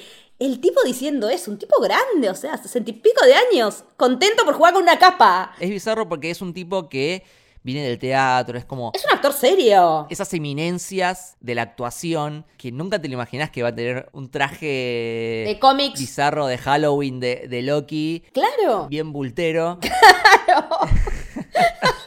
Es que sí. Pero aparte, está buenísimo porque el episodio en el que él brilla se llama Journey into Mystery, que es como se llamaba la línea de cómics, o sea, la, la revista, Donde estaban Thor y, y Loki por primera vez. sí. donde aparecieron Thor y Loki por primera vez. Entonces que veamos al Classic Loki con la ropa del Classic Loki brillar en ese episodio con ese nombre también es una referencia hermosa al personaje y a toda su historia, porque él, si bien hace todo solo, demuestra que, que también es un Loki que evolucionó y que jugó en equipo y que para poder lograr su glorioso propósito, que su glorioso propósito no era individual, también era colectivo. Su historia a mí me llegó muchísimo porque yo entendí que es nuestro Loki como si fuese el de 2018 que zafó de que lo mate Thanos, pero a la- vez quedó totalmente solo, varado en un planeta en solitario y es terrible, y es, una historia que al menos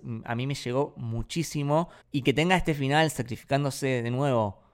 Parece que Loki siempre termina sacrificándose, como lo hace con Thanos, como lo hace en este caso para distraer a Laios. Y encima el poder, porque no es que. Bueno, nosotros ta- estamos acostumbrados a que Loki te haga aparecer, eh, no sé, una persona o un objeto, pero esto, el chabón levanta una ciudad, lo cual te dice el poder que tiene este tipo. Y no levanta cualquier ciudad, levanta Asgard. Ese es el tema de la identidad, ¿no? Porque él lo, lo captura la TVA cuando él se da cuenta de que extraña a su hermano, que lo quiere ir a ver. Entonces se lo llevan. Él estaba solo durante eones porque él es el más viejo. Si estamos diciendo que tarda en envejecer, imagínate que él estuvo quizás 5.000, 6.000 años solo, absolutamente solo. Eso le dio tiempo para replantearse quién es, qué es lo que quiere, a quiénes quieren, qué es, qué es querer. Y cuando lo logra aceptar, se lo lleva a la TVA, lo tiran ahí en el basural, peleándose contra otras versiones de, sí mismo. Y cuando llega el momento de la verdad, el tipo recrea la ciudad, su ciudad, siendo Loki un, adoptado, ¿no? Un, un tipo que en realidad no es asgardiano, pero ahí se- él se acepta como un asgardiano. Incluso en la ciudad se re- cae un rayo, ¿no? Que es un recuerdo de su hermano en el medio de la simulación. Y él termina haciendo eso para llegar al Valhalla, porque los guerreros asgardianos van al cielo, al Valhalla, cuando mueren en, en batalla, básicamente. Entonces Ah, él es se da es verdad. él, se da cuenta de eso. Entonces, estamos hablando que un adoptado, que era un, un hombre de hielo, termina muriendo como un asgardiano para reencontrarse con su hermano y con su pueblo, básicamente. Por eso él está tan feliz de haber logrado el propósito glorioso. Totalmente.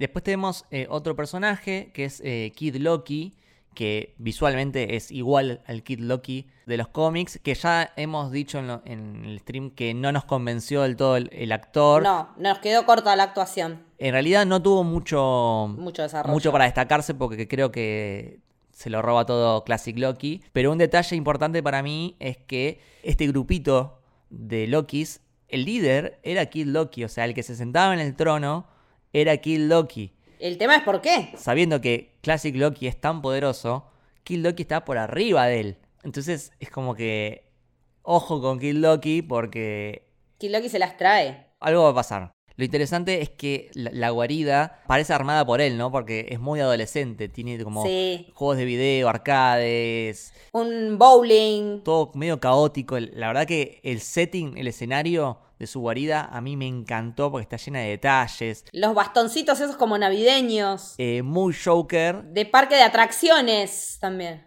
Lástima que la actuación me quedó chica un poco del pibe. No tuvo mucho desarrollo ni muchas oportunidades para mostrarse, pero siento que nosotros teníamos nuestro fancast hecho ahí en, en Aidan Gallagher, que es el enorme number 5 de Umbrella Academy, como diciendo, che, este es el Kid Loki ideal.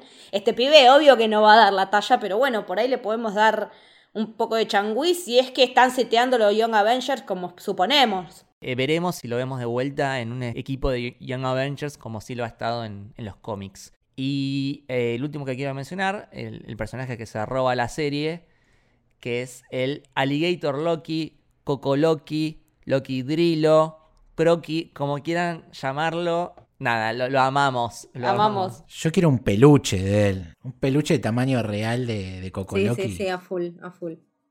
No, no, el momento en el que salta y le come el brazo a, a Loki presidente es increíble. Picante y la, el Coco Loki. y la actuación de Hiddleston con la mano cortada, ¡guau!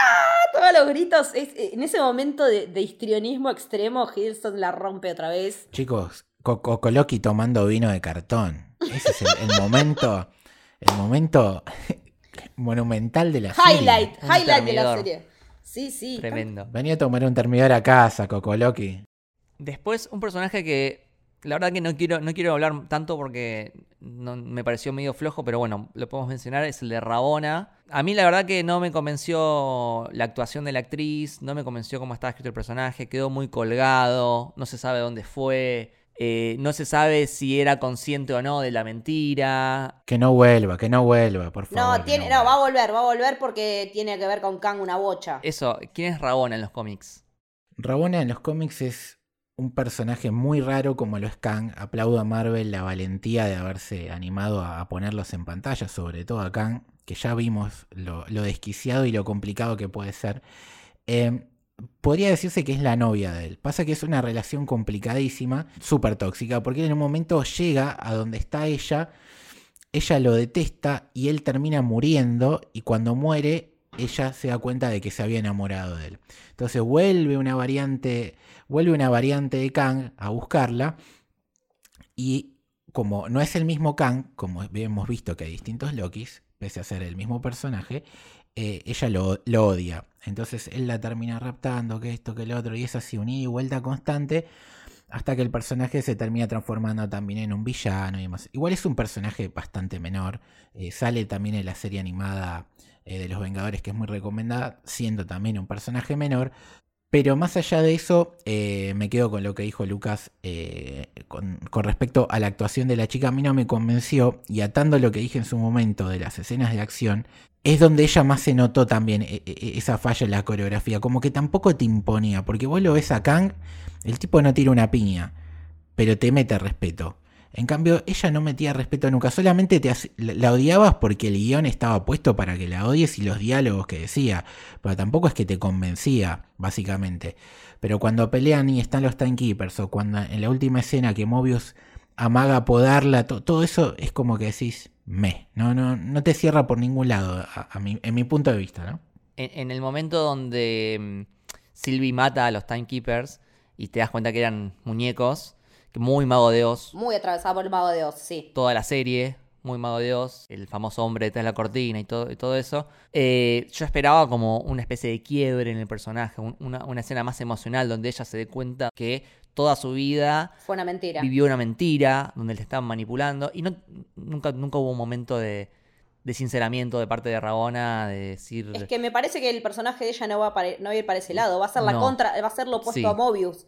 Ella va, se va a enterar de todo, porque cuando la vemos por última vez, se va con una valija llena de información que le mandó Kang a través de Miss Minutes. No sabemos a dónde fue a parar. A mí me gustó el personaje, a mí sí me gustó, me gustó la actuación de, de Gun Rock, que también, si le suena la cara, puede ser que sea de uno de los episodios favoritos de mucha gente de Black Mirror, que es San Junipero. Uy, sí. Para mí acá estuvo bien. Me pareció que algunas cosas del, del guion del personaje, de la escritura del personaje estuvieron un poco flojas. Pero las interacciones de ella con Owen Wilson, con Mobius, me gustaron, sobre todo al principio, en esa relación de que no sabes si ella lo, realmente lo aprecia o lo está usando. Eh, yo me, comí, o sea, que me haga dudar ya me parece que está actuando bien. O sea, no saber para qué lado está jugando, pero después se, desinfló un poco.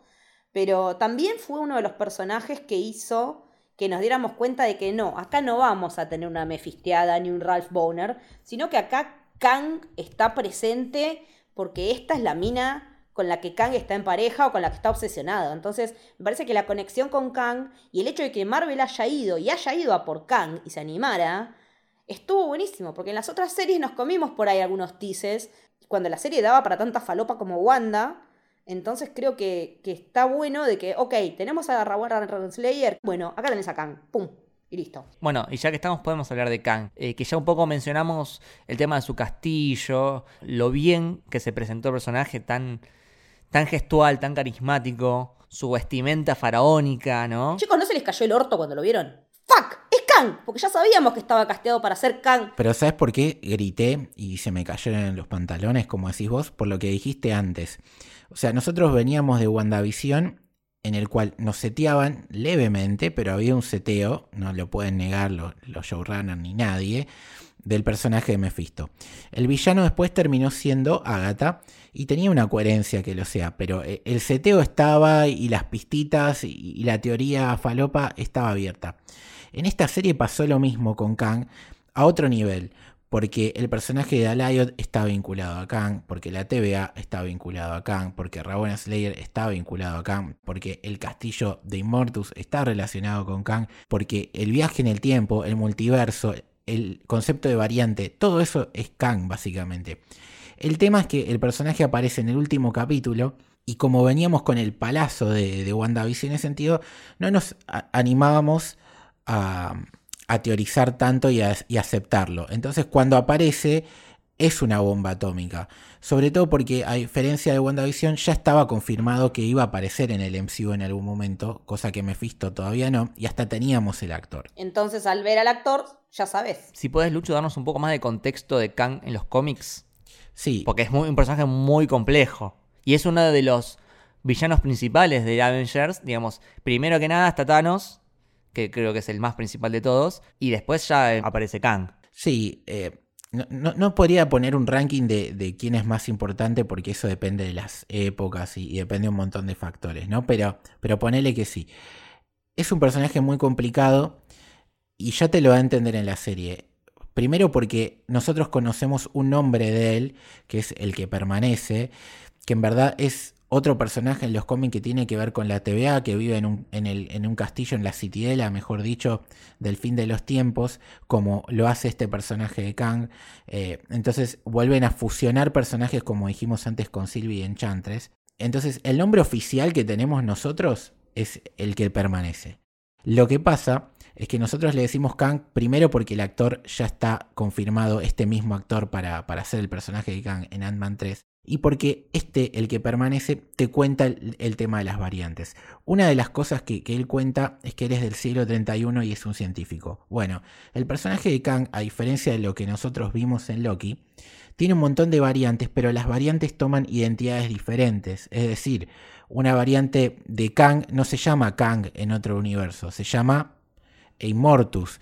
Una variante de Kang en otro universo se llama Nathaniel Richards, que es a su vez eh, un ingeniero del siglo 31 y que es pariente de Reed Richards. Bueno, eso es Kang un poco. Una variante de Kang es Iron Lad, que es un personaje bueno dentro de eh, los Young Avengers. Entonces, este personaje es complicado porque cada variante es distinta y tiene una personalidad diferente y si bien eh, la gran mayoría de las veces son villanos, son villanos que tienen eh, objetivos distintos, que tienen personalidades diferentes, motivaciones distintas y que incluso eh, se vinculan con superhéroes totalmente antagónicos. Uno puede ser de los Vengadores, otro puede ser exclusivamente de los Cuatro Fantásticos, otro puede ser de Wanda como Immortus, otro puede ser Iron Man con los Young Avengers. Entonces eso es lo atractivo del personaje, que si bien es el mismo, es a la vez todos estos villanos, a la vez, y que muchas veces se han convergido en un consejo de sí mismo para tratar de ponerse los puntos de decir, che, nos estamos yendo un poquito a la mierda, me parece. Tratemos de ubicarnos para no pisarnos. Es muy rica Morty, el concilio de los Ricks. Bueno, eso viene, es un choreo en el, en el buen sentido de el, concilio de los Kangs, básicamente. Entonces, es eso y el personaje nos lo dio a entender. Uno podría decir que es el que permanece y también podría decir que es Nathaniel Richard porque contó esto de que él es un científico del siglo 31. Pero no, no dijo quién es. Lo que sí quedó claro, y es lo que dijo Letty, que las peores versiones de él, él las estuvo frenando. Entonces al morir van a venir. Y uno cree que la peor de todas en el MCU por lo menos va a ser la de Kang. Sí, porque aparte él nombra algunos de los nombres con los que lo conocen. Entre ellas es el Conquistador. Y cuando termina de romperse el multiverso a la mierda, cuando Sylvie lo mata y empezamos a branchear, branchear, branchear, y vemos que todo se va a la recontra mierda y se, se abrió el multiverso finalmente, que era algo que por ahí nos esperábamos en Wanda y pasó acá, y que nos venían diciendo de Marvel, la serie que va a cambiar todo es Loki, y también volvieron a decirnos la verdad, eh, es eso, ¿no? Es em, qué onda, porque cuando vemos que, que, Loki, empujado por una de las puertas vórtice por Sylvie después de ese beso traicionero, beso de Judas, como le están diciendo muchos, va a parar una TVA, no sabemos cuál, ni en dónde, ni de qué carajo, pero primero lo vemos en ese rato roto, sin palabras, llorando, sentado en el cordón, como, que, como quien se toma una birra después de que alguien lo dejó, y va a hablar con quien sea y se cruza con Mobius y B15 que no lo reconocen. Él les explica, no, se viene, es como me hizo acordar a Banner diciendo, Thanos está viniendo, fue algo más o menos así lo que me hizo acordar, y vemos que en vez de estar la estatua de los tres Timekeepers en, en la base del ascensor, hay una sola, con la cara de Jonathan Mayors. Yo ya te tiro mi teoría de falopa. Esa estatua, o sea, representa a quien va a ser el máximo villano en la siguiente saga, por al menos dos, tres fases de Marvel. Que será Kang el Conquistador, me imagino yo. Todo apunta ahí. Al verlo, con su cara, sin, sin ningún disfraz, sin ninguna teatrería atrás, sin nada de el hombre detrás de la cortina, hablando directamente de un él, con esa cara, en vez de estar pensando nosotros, che, el del medio se parece o no se parece a Jonathan Mayers, que era, al final era, eh, me parece que ahora sí. Ahora va a ser uno de esos que es las peores versiones y, agarrate porque Strange, levantate de la siesta y agarra la pala como en el Funko nuevo.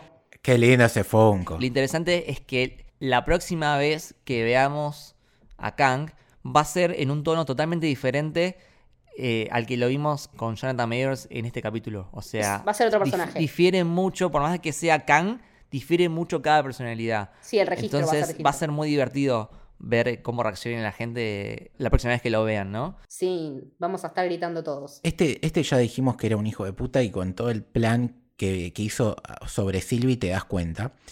Pero el tipo era pragmático, ¿no? Como buen científico, hizo todo eso porque buscaba un bien mayor, o lo que él consideraba un bien mayor, para ser eh, más claro.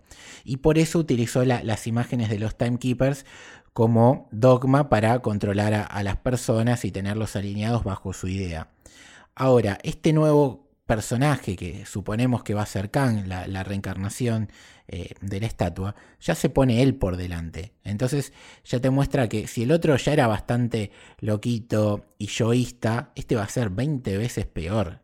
Y otro tema, nosotros hemos visto a Loki enfrentarse a los Vengadores, que Hulk lo trate como un trapo de piso y lo haga pelota. Lo hemos visto enfrentarse a Thanos, lo hemos visto enfrentarse a elfos oscuros, lo hemos visto enfrentarse a, a, Hela que básicamente destruyó su planeta y su mundo y nunca tuvo miedo. Ahora sí tiene miedo.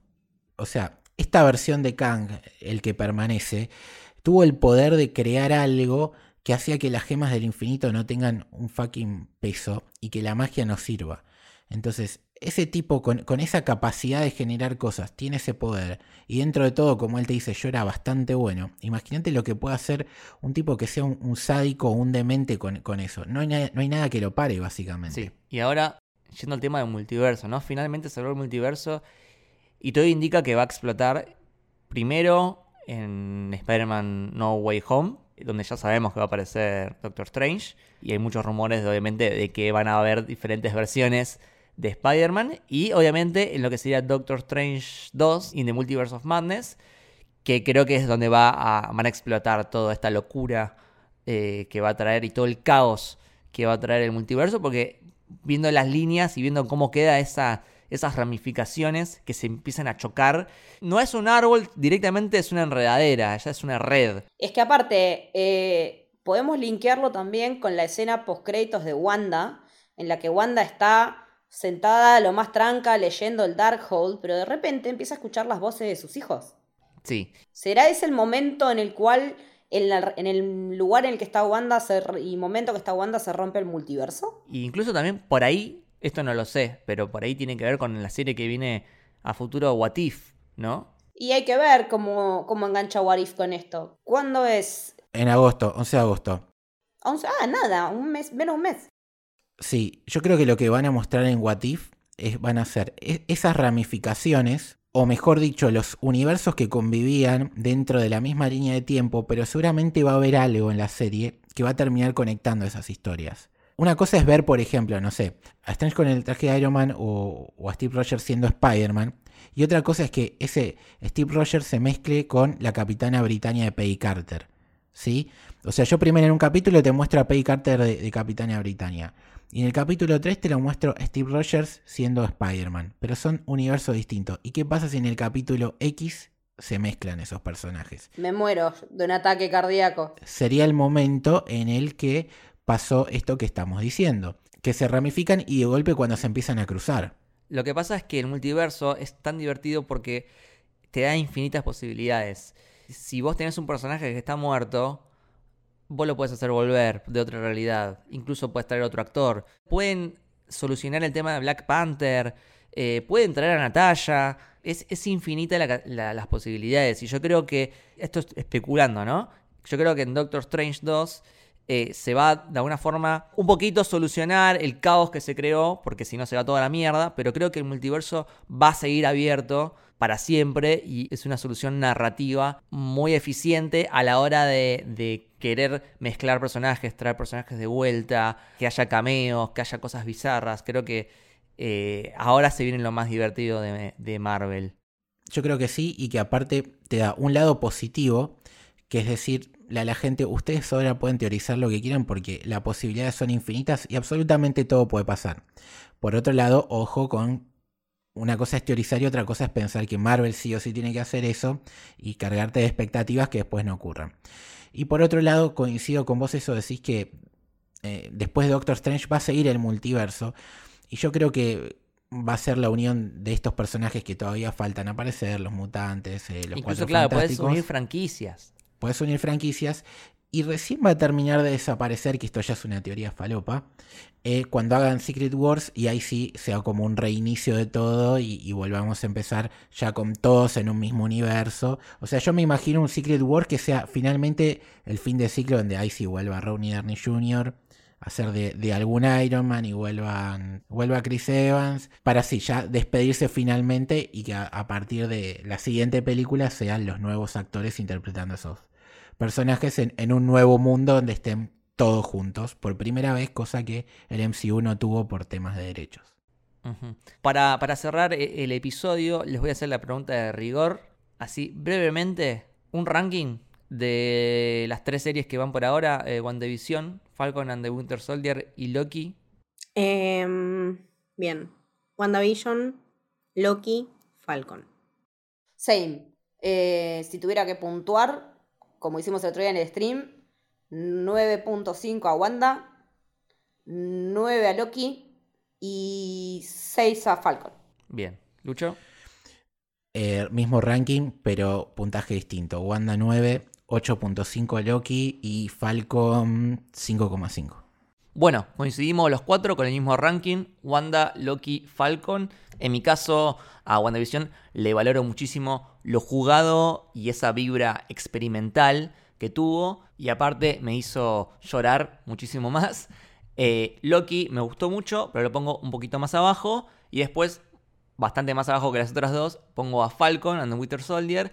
Pero no digo que sea una mierda inmirable, sino que simplemente está más abajo que las otras dos. Ponele puntaje, no seas tímido. Anda a mi letterbox si querés puntajes. Te mandé al, al, Al lobby, Al, lo- al Lobby Box. al lobby. al lobby box. Bueno, gente, me ha encantado este debate, me gustó muchísimo, me llevo muchísimas cosas.